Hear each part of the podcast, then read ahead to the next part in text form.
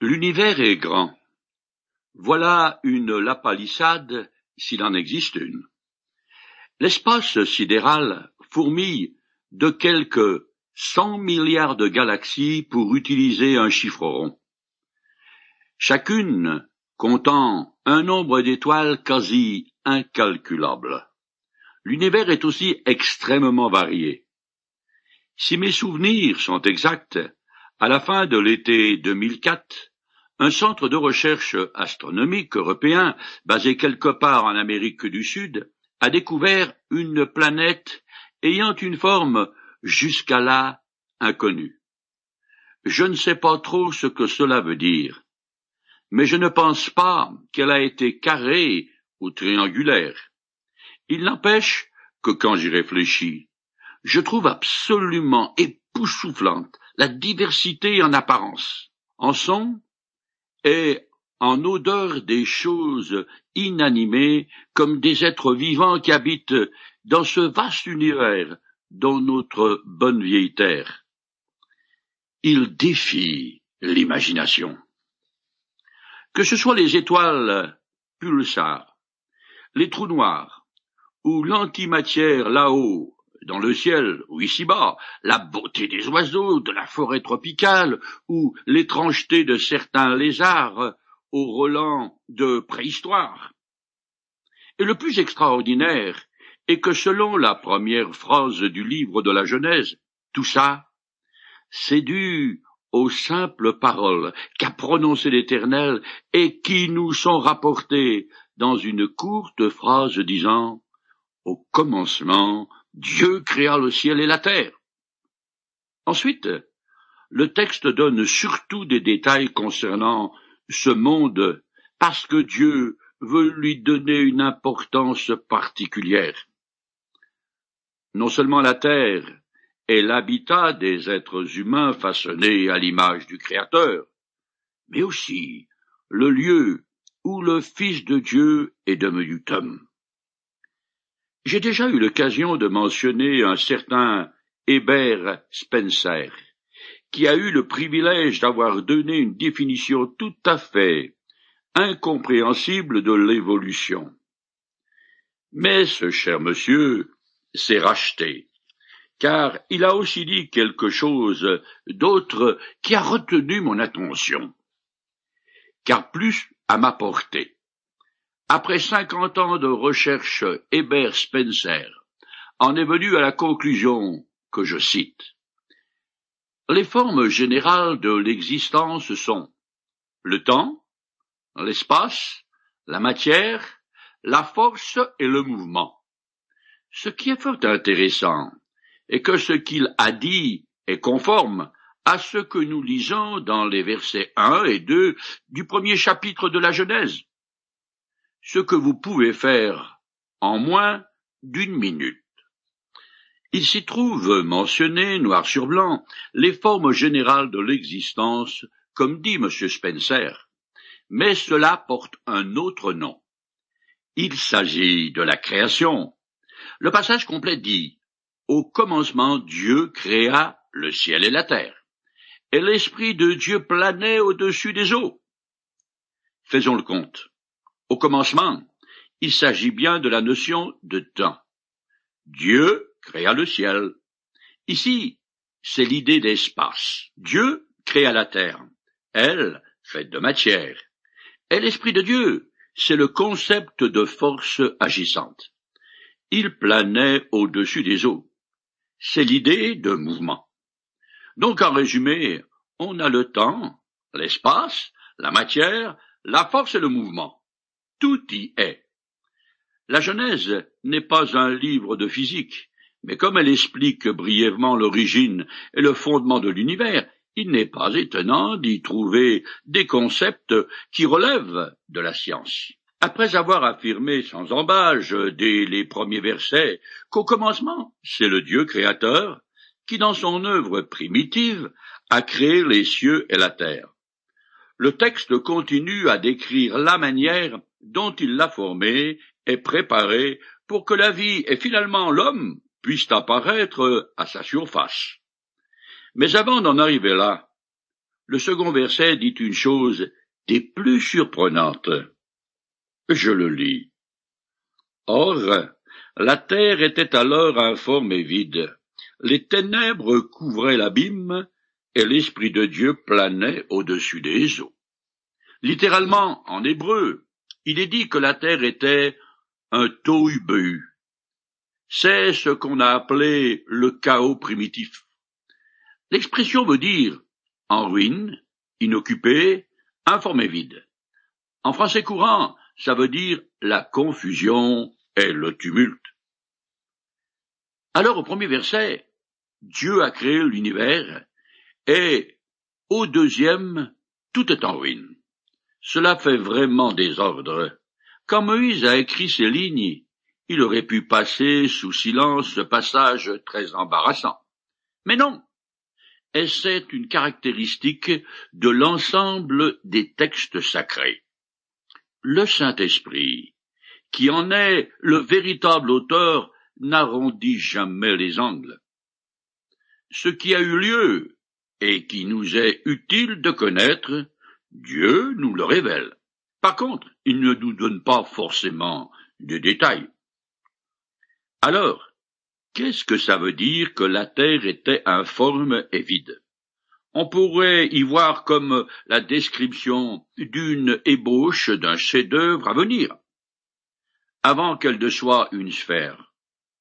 Dans un premier temps, notre Terre aurait été une masse informe de gaz ou de particules qui, au fil du temps, se serait finalement refroidie et condensée en une forme sphérique et une surface solide et habitable. Mais cette vision des choses ne cadre pas avec un autre passage d'un prophète de l'Ancien Testament que je cite. Voici ce que déclare l'Éternel qui a créé le ciel, lui qui est Dieu, et qui a fait la terre, qui l'a formée et affermie. Il ne l'a pas créée afin d'être un chaos, mais il l'a façonnée pour que l'on y habite. Ce texte spécifique que l'Éternel n'a pas créé la terre afin qu'elle soit un tohu, un chaos, mais pour qu'elle soit habitable. Et puis si Dieu est le Tout-Puissant, il est difficile de le concevoir comme l'auteur d'un tohu et de s'y prendre à deux fois pour créer notre planète. Il est probable qu'il a dû se passer un événement très grave, quelque chose comme une grande catastrophe entre les deux premiers versets. Entre Dieu créa le ciel et la terre et la terre était informe et vide. Un passage de l'Ancien Testament écrit par un autre prophète va dans ce sens. Je cite. Je regarde la terre. Elle est informe et vide. Le tohu-bohu du chaos primitif. Je continue à lire ce passage. Je regarde le ciel. Il n'a plus de lumière. Je regarde les monts. Ils sont bien secoués et toutes les collines sont ébranlées. Il semble vraiment que les planètes de notre système solaire, comme toutes celles qui remplissent l'espace sidéral, soient toujours dans cet état de tohu informe et vide, comme si dans la nuit des temps, l'univers avait effectivement subi un cataclysme d'une envergure colossale et en porterait les stigmates encore aujourd'hui. Les photos de la Lune, par exemple, montrent un désert inhospitalier troué de cratères. Tous les luminaires de l'univers, ou tout au moins toutes les planètes connues, semblent être dans ce même état de chaos primitif, parce que Dieu, contrairement à la Terre, n'y a pas remédié. Il s'est spécifiquement intéressé à notre planète, et c'est la raison pour laquelle il nous en parle. De plus, comme c'est elle qui allait devenir notre résidence principale, ça nous concerne au plus près. D'après ce qu'on connaît de l'univers, la Terre est pour l'instant le seul astre qui peut accommoder la vie. Dans l'ensemble des Écritures, Dieu est décrit comme un Dieu d'ordre et de lumière. Le tohu comme la phrase les ténèbres couvraient l'abîme, exprime plutôt son absence qu'une ébauche de création.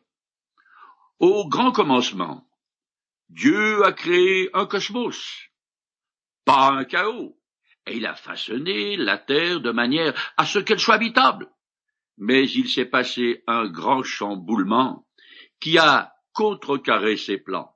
C'est une façon inadéquate de parler, parce que dans sa souveraineté, cet événement était prévu de toujours. Alors, quelle est la catastrophe qui a bien pu désertifier une terre que Dieu avait créée paradisiaque? À la lumière de l'ensemble des Écritures, il semblerait que ce cataclysme est accompagné la rébellion d'un personnage créé avant l'homme. Il s'agit de Lucifer. Le premier est le plus glorieux des anges, puisqu'il est appelé astre brillant, fils de l'aurore, dans un des textes prophétiques de l'Ancien Testament. Cette insurrection, aussi incroyable que cela puisse paraître, consistait en une tentative de coup d'État par lequel il a tout simplement essayé de prendre le pouvoir et de se proclamer égal à Dieu. En conséquence, il a été éjecté des cieux et aujourd'hui il est connu sous bien des noms, dont en particulier Satan ou le diable. Je suis tout à fait conscient que l'immense majorité des gens même dans les pays de tradition catholique ou protestante, considérerait ce que je viens de dire comme plus que ringard et digne d'une mythologie moyenâgeuse.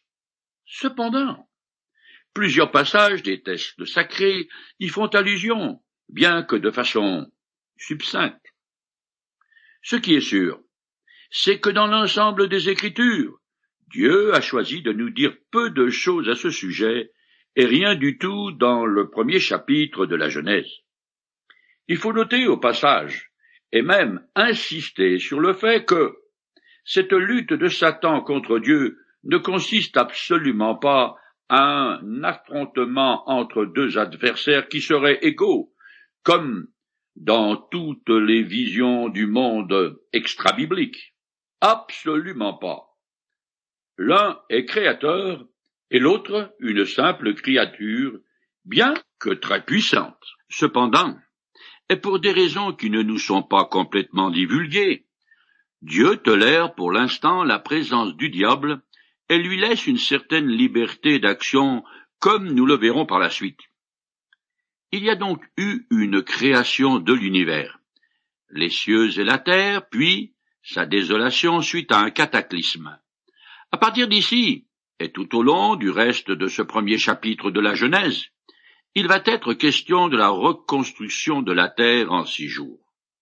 Pour ajouter de l'eau à mon moulin, je dirais que, du point de vue des Écritures, la balance penche très fortement en faveur de cette explication. Dans le livre de l'Exode, celui qui fait suite à la Genèse, il est écrit en six jours l'Éternel a fait le ciel, la terre, la mer et tout ce qui s'y trouve. Ce texte emploie le mot faire et non le terme hébreu bara qui signifie créer ex nihilo. Dieu a modelé ce qu'il avait initialement créé à partir de rien et qui est décrit dans le premier verset de la Genèse. Il a reconstruit la planète à partir de la matière déjà existante, suite à la rébellion de Lucifer. Cela dit, la durée de cette tentative de coup d'État ne nous est pas donnée.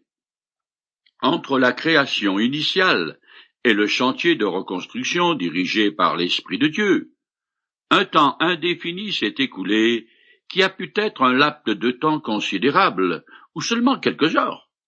Je suis très conscient que je m'éloigne de plus en plus des croyances scientifiques du moment. Cependant, à mon avis, depuis l'école primaire jusqu'aux affirmations qui nous parviennent des masses médias. On nous a fait subir un lavage de cerveau en nous imposant une façon de voir humaniste bien précise qui proviendrait d'un certain soi-disant consciensus scientifique. Moi, je n'arrive pas à gober le fait que tout serait apparu comme ça, tout seul, grâce à un monstre coup de chance multiplié par le temps à la puissance infinie. C'est de la superstition au même titre que la génération spontanée que Pasteur a désavouée. À l'école, on m'a enseigné qu'on ne sait pas d'où vient la matière, mais qu'elle a donné naissance à la vie sous l'effet d'un phénomène chimique. Ça manque singulièrement de clarté pour une explication qui se veut scientifique. L'enseignement de la Genèse est aux antipodes de l'évolution des espèces telles que Charles Darwin l'a conçu. D'aucuns essaient pourtant de réconcilier le texte biblique avec la théorie de l'évolution. Ce modèle d'interprétation, dont j'ai déjà dit deux mots, tente de comprendre les origines de l'univers avec Dieu qui dirige le processus de la création sur des périodes de milliards d'années.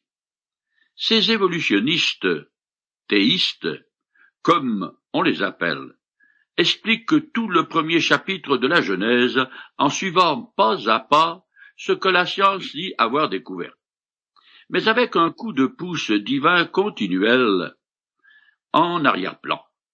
Effectivement, ils sont à même de donner des réponses là où le transformisme traditionnel et athée n'en a aucune. Ce point de vue est défendu par Ralph Salis, un auteur chrétien qui va dans tous les détails du processus dans son petit livre intitulé Il faut beaucoup de foi pour être athée aux éditions Farrell. Pour ma part, je trouve que ce mélange entre un Dieu créateur et ce que la science croit connaître n'est pas très rationnel, car il manque de rigueur.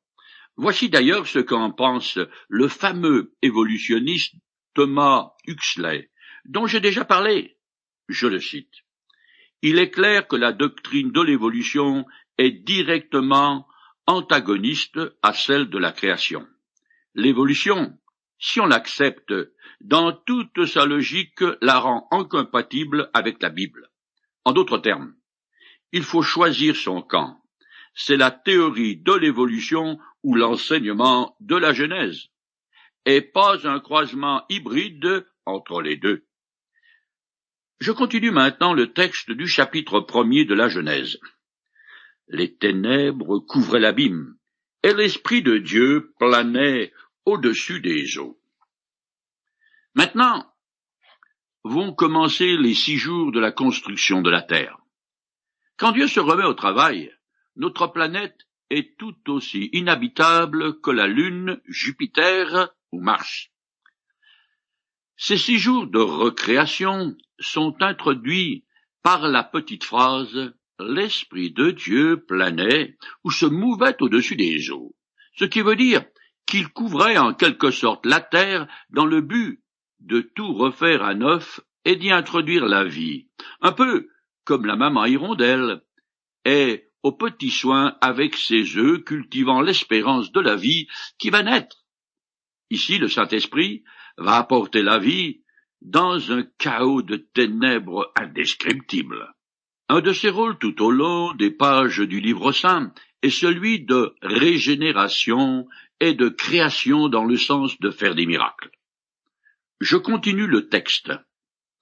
Et Dieu dit alors, que la lumière soit. Et la lumière fut. Dieu vit que la lumière était bonne, et il sépara la lumière des ténèbres. Il appela la lumière jour, les ténèbres nuit. Il y eut un soir, puis un matin, ce fut le premier jour. Le premier jour voit l'apparition de la lumière ce sont les premières paroles de Dieu qui nous sont rapportées. Il ordonne, et cela arrive tout simplement. Puisque sont mentionnés un soir et un matin, il est logique et normal de comprendre un jour de vingt-quatre heures. Il ne serait pas naturel de voir là une longue période couvrant une ère géologique, par exemple. Dans ce chapitre, Dieu va donner dix fois l'ordre que quelque chose apparaisse. Ici, c'est la lumière. On pourrait appeler ce texte grandiose des dix commandements de la création, ou même titre que les dix commandements d'ordre moral du code de la loi de Moïse. Il y a quelque chose de solide et de rassurant dans ce texte pourtant très simple et facile à comprendre. Ces paroles sont comme une ancre qui tient un bateau bien en place malgré les turbulences d'une mer agitée. Ces premiers versets précisent que Dieu vit que la lumière était bonne. Cela m'a fait penser à une des paroles du roi Salomon qui dit ceci. Douce est la lumière, et il est agréable aux yeux de voir le soleil. C'est vrai que les jours de grand soleil aident le moral à rester au beau fixe, tandis que les jours maussades, où le soleil est bas, la déprime est palpable. Je continue le texte. Et Dieu dit qu'il est une étendue entre les eaux pour les séparer. Dieu fit l'étendue. Il sépara les eaux d'en dessous de l'étendue des eaux d'au-dessus. Et il en fut ainsi. C'est le deuxième jour de la création. Le mot hébreu traduit par l'étendue veut dire espace rempli d'air, c'est-à-dire l'atmosphère. Dieu établit une séparation entre l'eau en haut, dans le ciel, et celle en bas, sur la terre. Les eaux d'en haut étaient une sorte de conopée, un épais voile d'humidité qui enveloppait la terre, comme dans un cocon. Nous avons tout à fait l'expérience que quelquefois il pleut des cordes au point où on croirait que ce sont des seaux qui tombent du ciel.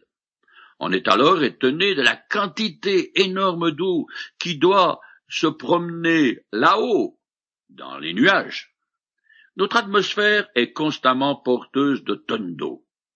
Pour ce qui concerne les eaux d'en dessous, il s'agit bien sûr des océans, rivières, lacs et de toutes les sources issues des nappes aquifères. Nous avons déjà la lumière et l'eau, des éléments physiques indispensables à la vie et à l'épanouissement de l'homme, mais qui sont aussi fortement chargés de symbolisme dans l'ensemble des textes sacrés. Dieu dit qu'il est lumière et aussi la seule source d'eau vive.